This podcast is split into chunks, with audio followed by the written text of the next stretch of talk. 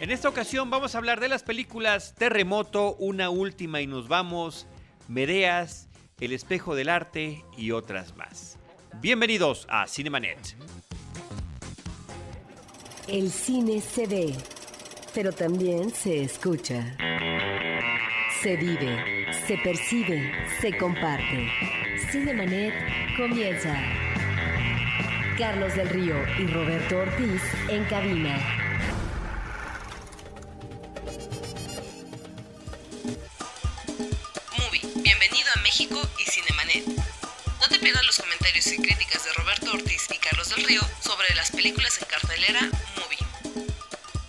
Hola, soy Roberto Ortiz de Cinemanet. Y para Movie en esta ocasión quiero comentarles eh, de una película francesa de 2007 que se llama Cada quien su cine. Es eh, una película muy atractiva porque son varios directores, el, lo mismo Moretti, que Benderes, que Kaurismäki, Polanski, más de 30 directores que están planteando sus inquietudes, pero también con diversos estilos, por qué finalmente les interesa el cine y qué es lo que les interesa vertir en eh, estas imágenes que ellos a través de una trayectoria importante han desarrollado para el público en común, para el público en la sala grande. De tal manera que encontramos no solamente esta nostalgia por aquel cine, o la fuerza que puede tener un cine como el de Hollywood, el cine de la gran industria, sino al mismo tiempo reflexiones sobre cómo el espectador va al cine y no solamente es cautivado por las imágenes de diversión, sino también por aquellas imágenes que entrañan un gran dolor en estos personajes que están viviendo un drama o una tragedia.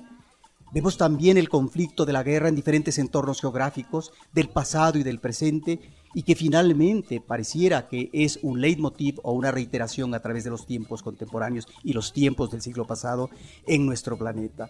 De tal manera que los directores, a partir de historias que también nos están remitiendo a esta actividad física de la proyección, como el de llevar cine trashumante a una comunidad remota campesina en China, nos da pie para poder no solamente gozar del cine a través de esas diferentes aristas, sino al mismo tiempo reflexionar sobre uno de los fenómenos de comunicación más importantes eh, que surgen a fines del siglo XIX y que aún en el siglo XXI sigue teniendo una gran presencia, no solamente en la pantalla grande.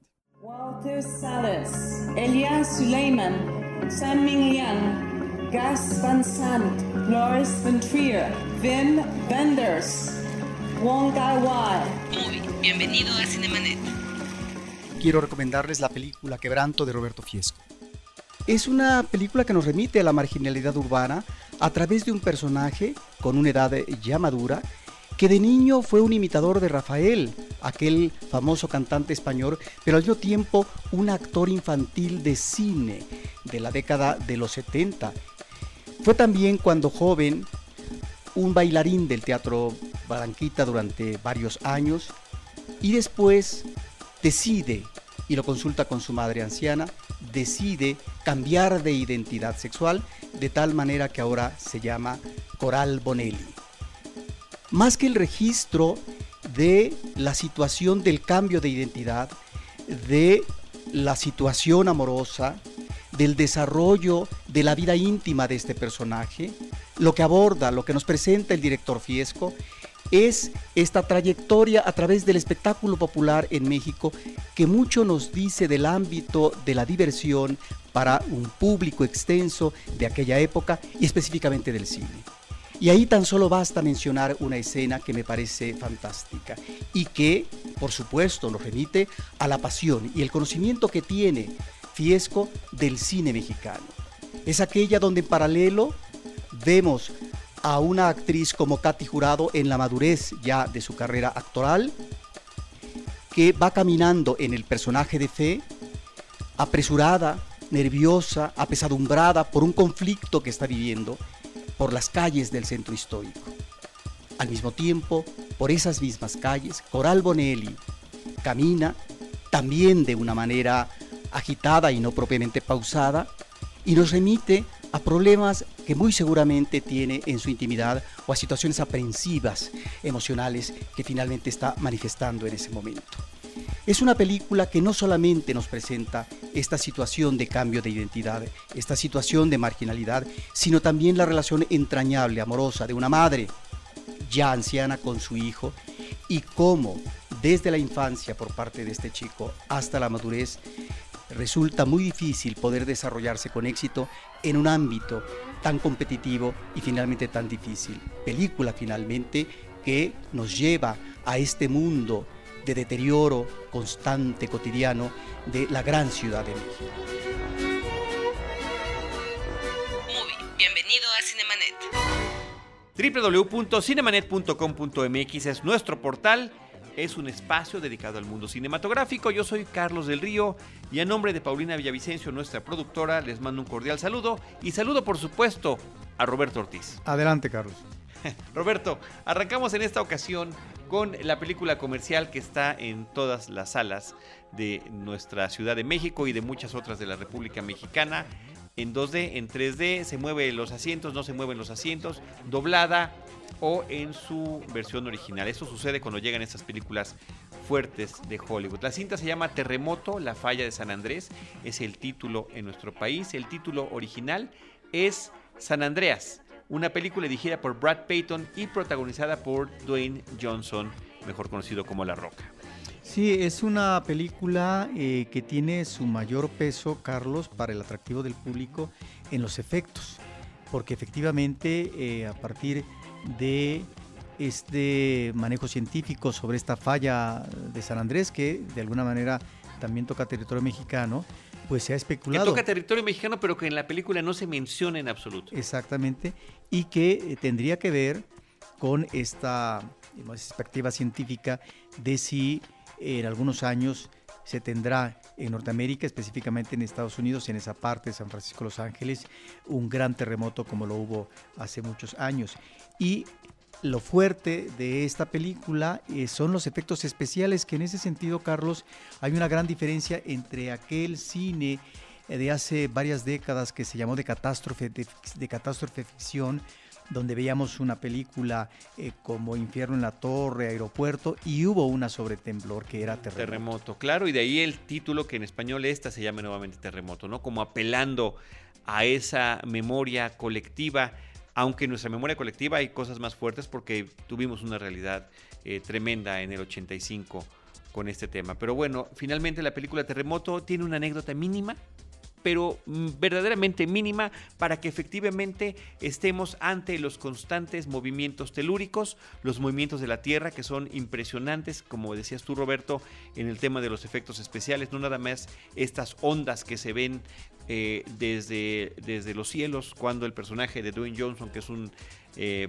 eh, piloto de helicóptero de bomberos, que pues eh, las únicas personas a las que quiere rescatar es a su familia, ¿no? Evidentemente, y el trayecto que tiene que estar haciendo para poder llegar a ellos. Carla Yugino participa como su ex esposa, Alexandra Dadario como Blake, su hija, Ian Gruffudd, un papel pequeño de un magnate que es ahora el nuevo, la nueva pareja de su ex esposa, y Paul Giamatti como el científico que está tratando de tener lo que todos quisiéramos que existiera una realidad, una forma de poder predecir los eh, movimientos de la Tierra. Sin embargo, de manera muy curiosa, parece que lo consigue justamente demasiado tarde en la cinta. Sí, cuando menos eh, puede haber una intención mediática de alertar a la población ante el advenimiento inmediato de otro temblor. Aquí en esa anécdota mínima que tú señalas, Carlos, sí es importante señalar eh, que es la defensa ultranza, que sucede mucho en este cine de acción estadounidense, de la familia. Es la reivindicación de la familia a toda costa, donde finalmente eh, una familia que está teniendo la separación matrimonial, eh, bueno, tiene que remontar esta situación y es precisamente un acontecimiento extraordinario el que posibilitaría un nuevo vínculo o un nuevo tipo de relación.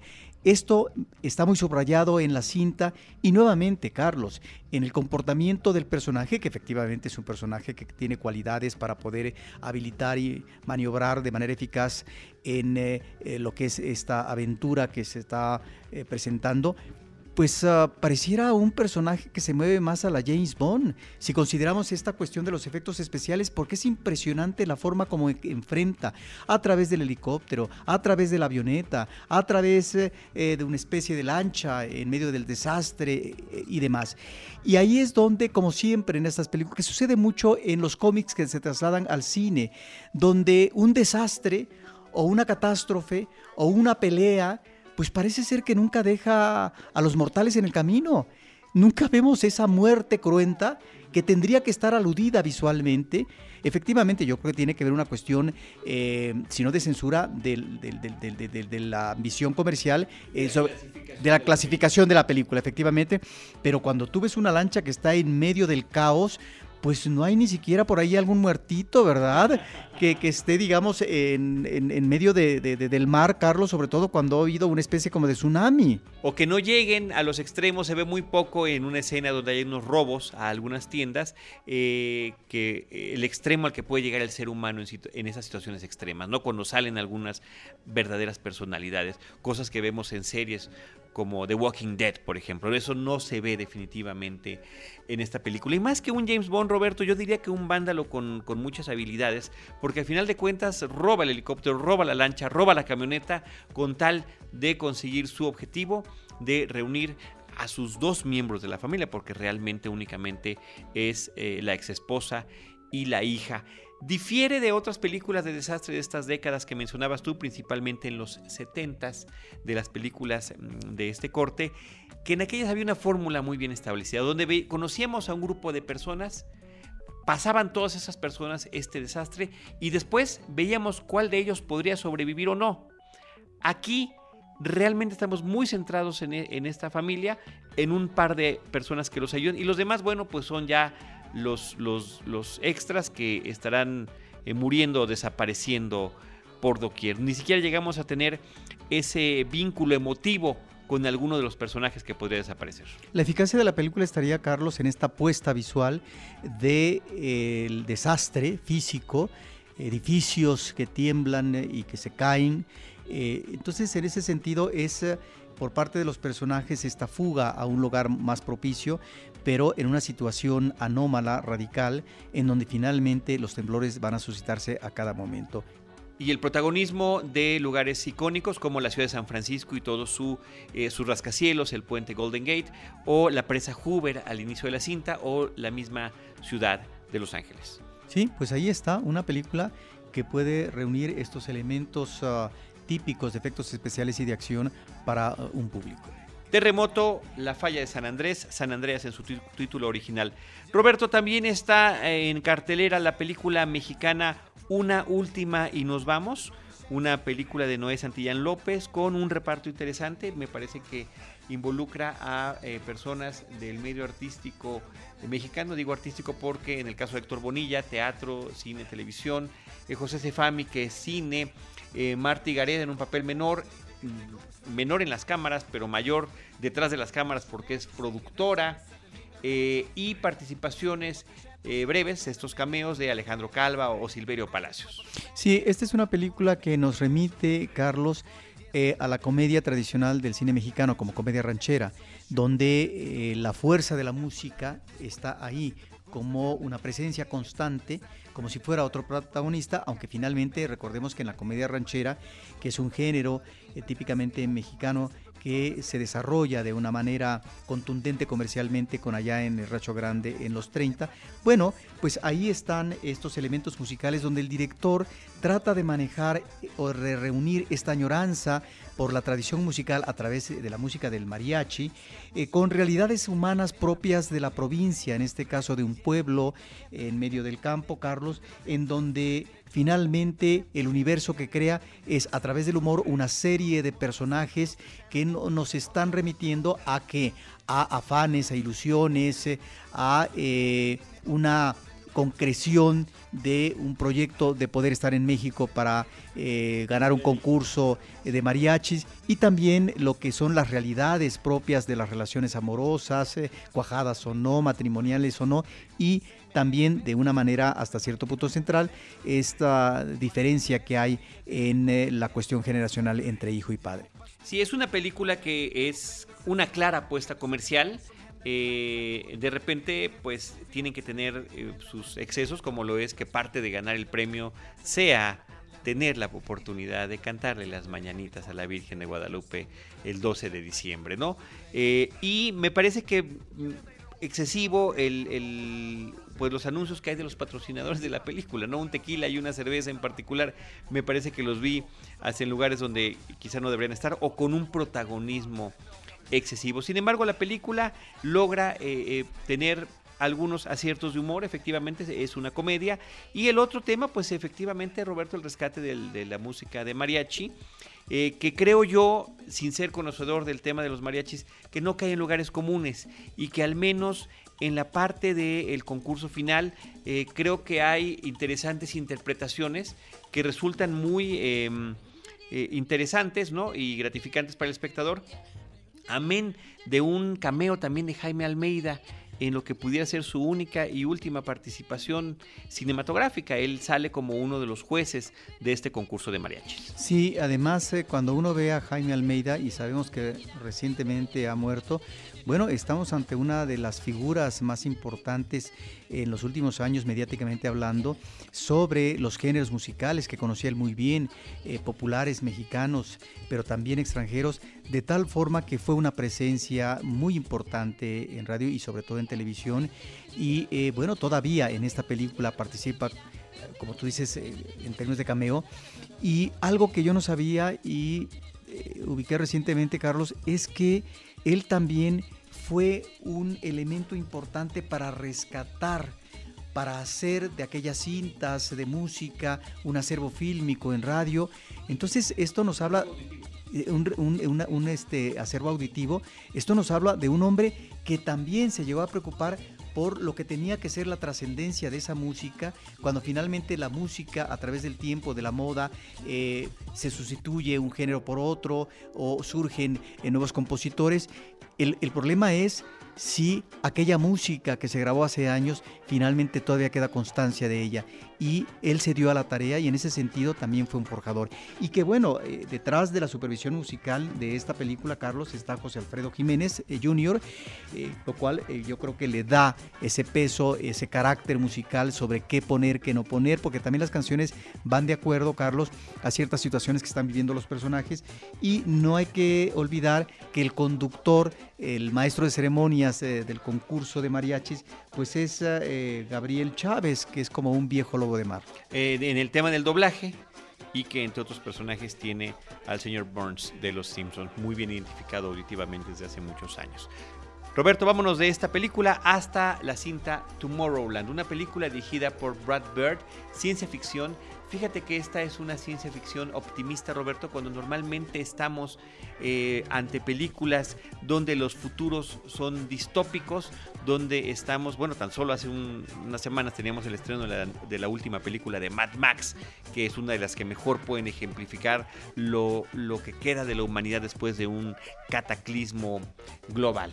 Bueno, pues en el caso de Tomorrowland es, se trata de una película producida por Disney que justamente toma de su tierra de la fantasía, de esta tierra del mañana, de sus parques temáticos, una versión cinematográfica y que trata de explicar qué es este sitio. A mí me parece que es una película interesante. El director es una persona que admiro mucho, es Brad Bird. Él es el que hizo la animación de El Gigante de Hierro, la película de Los Increíbles, Ratatouille y después cuando da el salto hacia la acción real, pues tiene esta cinta de Misión Imposible, Protocolo Fantasma. Eh, es un director que ha podido sortear muy bien eh, los dos medios, el de la acción real y el de la animación. Eh, el tema de la animación, pues lo termina rescatando, por supuesto, en los créditos finales, en particular de la película, que también me parecen muy atractivos. La música es de Michael Giacchino, una colaboración que ya ha tenido en otras ocasiones. En particular, pues me parece que la más sobresaliente es las, la música de Los Increíbles. Y en esta cita, protagonizada por George Clooney, y Britt Robertson, bueno, pues eh, nos muestra lo que sucede con personas que tienen esta capacidad de la creación, de la invención y que si son lo suficientemente eh, buenas en estos temas científicos pueden ser llevadas a esta tierra donde se están desarrollando los más altos avances científicos en una especie de realidad paralela, una situación que el público tendrá que ir descubriendo conforme transcurre la cinta. Es una película con humor, es una película entretenida, es una película que nos también a un personaje muy interesante interpretado por Rafi Cassidy que se llama Atena o Athena. Eh, me parece que este personaje infantil es muy muy atractivo en la forma en la que se presenta ante el público, su, forma de intervenir. No digo más porque es una sorpresa lo que, lo que ella eh, hace. Y bueno, eh, una película muy recomendable que desafortunadamente no ha tenido, Roberto, curiosamente, a pesar de Disney, de la taquilla, de Clooney, un eco eh, trascendente en taquilla.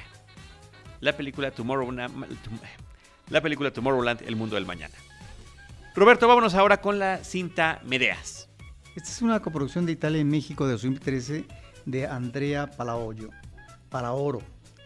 Es una ópera prima, Carlos. Eh, a mí me llamó la atención cuando comencé a verla porque me recordó inmediatamente la película Luz Silenciosa de Carlos Reigada. ¿Por qué? Porque la película arranca con un paisaje paradisiaco, la familia, es el padre, la madre, eh, varios niños, un bebé, eh, chicos que ya van a la adolescencia, en donde pareciera que la felicidad está ahí, resumida en ese paisaje hermoso, en medio de la naturaleza. Y eso también lo vemos en Luz Silenciosa, eh, cuando la familia está bañándose en un río o en una poza.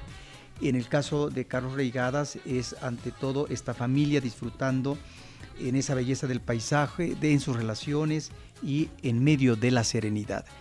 Pero creo que si bien hay puntos en común temáticamente eh, con respecto a la cuestión familiar, hay efectivamente en ambas una narración minimalista y también eh, lo que sucede a partir de cómo uno de los miembros de la pareja matrimonial tiene otro tipo de relación y esto genera obviamente la crisis en la parte afectada.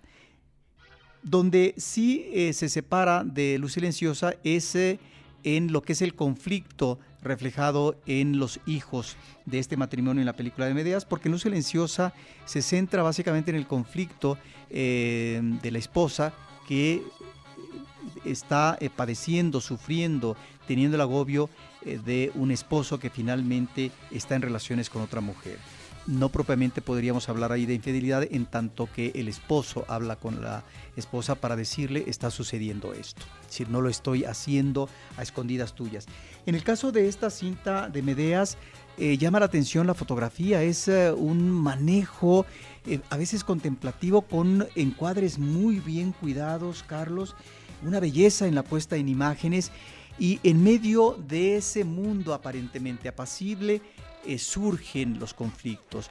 Eh, no es porque estos conflictos sean realmente o nos lleven a una desgracia inmediata, aunque sí vamos a observar una situación radical, pero sí en función de las inquietudes que vive de acuerdo a su edad cada uno de los niños, pues observamos que efectivamente a partir de un acto de infidelidad por parte de uno de los esposos, bueno, pues existe una consecuencia eh, que se va a ver en la afectación de esta unión, de esta armonía familiar. Es realmente una película muy interesante, Carlos, muy recomendable y que eh, sería yo creo que una de las recomendaciones de esta semana.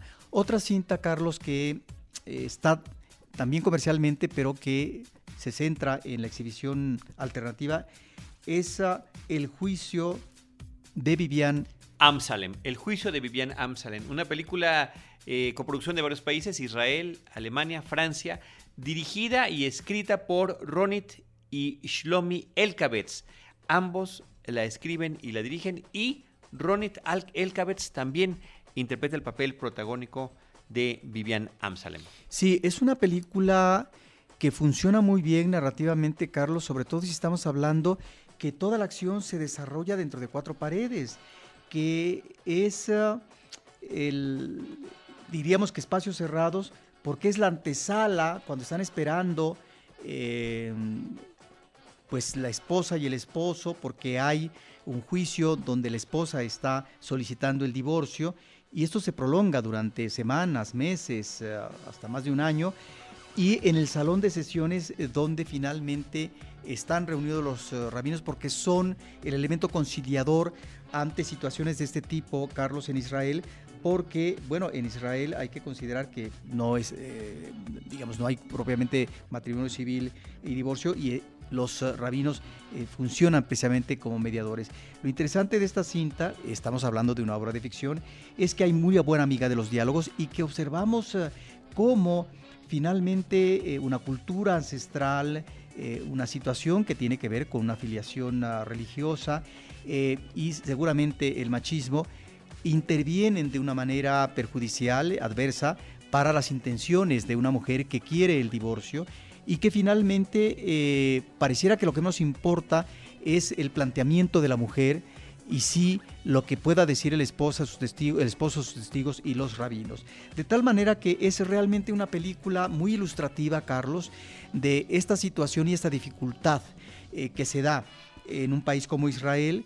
Eh, claro, a lo mejor estamos ante un caso que llega al extremo en términos de dificultades para poder llegar a una conciliación, pero creo que aborda con varios tópicos eh, a lo que se puede enfrentar eh, una mujer en esa decisión de ya no continuar en la relación matrimonial y tener la libertad finalmente de hacer de su vida otra cosa.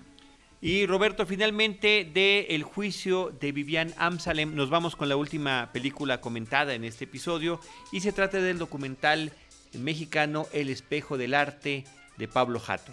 Sí, Pablo Jato creo que tiene una intencionalidad provocativa porque la película se inicia con una pregunta que hace el director a una serie de artistas, pero sobre todo curadores o dueños de galerías, críticos de arte, sobre qué es el arte.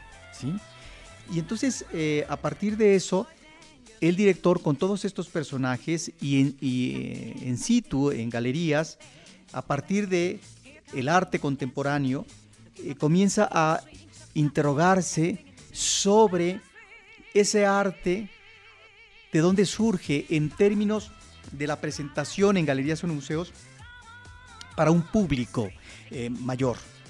Y establece o más bien eh, presenta este vínculo que no es que sea propio del arte contemporáneo, sino que viene desde hace mucho tiempo de la relación entre arte y mercado y cómo el mercado determina qué cosa es lo que finalmente se va a presentar, ofrecer o vender eh, en el mercado del arte o presentar en exposición temporal en una galería. De tal manera que el mercado funciona como un motor que es uh, el que está determinando cuáles son los artistas del momento, los que hay que promover, los que hay que eh, comprar inmediatamente para que tengan un valor en el mercado. Entonces ahí, en ese juego interesante, eh, pues están todos estos uh, eh, galeristas y críticos de arte y artistas, inclusive mecenas del arte, abordando este punto, Carlos,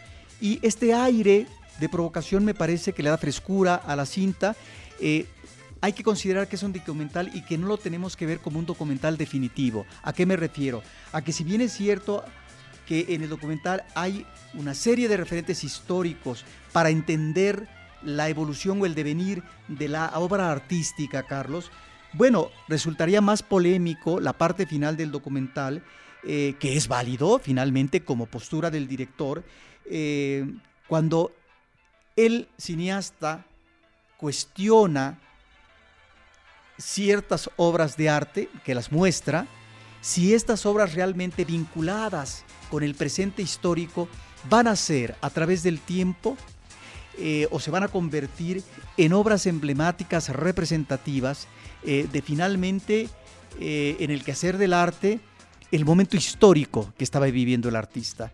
Y claro, uno como espectador de, repente uno dice, bueno, ¿y esto qué tendría que ver, verdad? Con una revuelta, que tendría que ver con un conflicto económico, etcétera. Bueno, pues resulta que Ahí está la propuesta del director. Este último elemento me parece que es una provocación, pero que finalmente es saludable porque es un debate sobre la cuestión artística y el papel, sobre todo, Carlos, del mercado determinante en lo que finalmente el público ve, a lo que accede en este mundo de las exposiciones. Pues ahí está el espejo del arte de Pablo Jato. Roberto, las películas que hemos comentado en este episodio, Terremoto, La falla de San Andrés, Una última y nos vamos, Tomorrowland, Medeas, El juicio de Vivian Amsalem y El espejo del arte. Recordamos a todos ustedes eh, que nos han acompañado, gracias por hacerlo nuestras redes sociales, arroba Cinemanet en Twitter, facebook.com diagonal Cinemanet, Cinemanet 1 en YouTube y www.cinemanet.com.mx que es nuestro portal. Por otra parte, si son usuarios registrados de iTunes, les agradeceremos también si pueden dejar por allí algún comentario o en el caso de YouTube, eh, pues ver si quieren suscribirse también a nuestro canal con ya casi 300 videos eh, publicados, todos contenido cinematográfico de las cosas que hacemos en Cinemanet. Yo agradezco a Roberto Ortiz en la conducción, yo soy Carlos del Río, Paulina Villavicencio, nuestra productora, y Alfredo Poblete en la grabación y postproducción de este podcast. Nosotros les estaremos esperando en nuestro próximo episodio con cine, cine y más cine.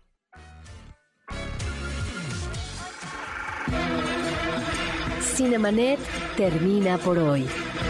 Más cine en Cinemanet.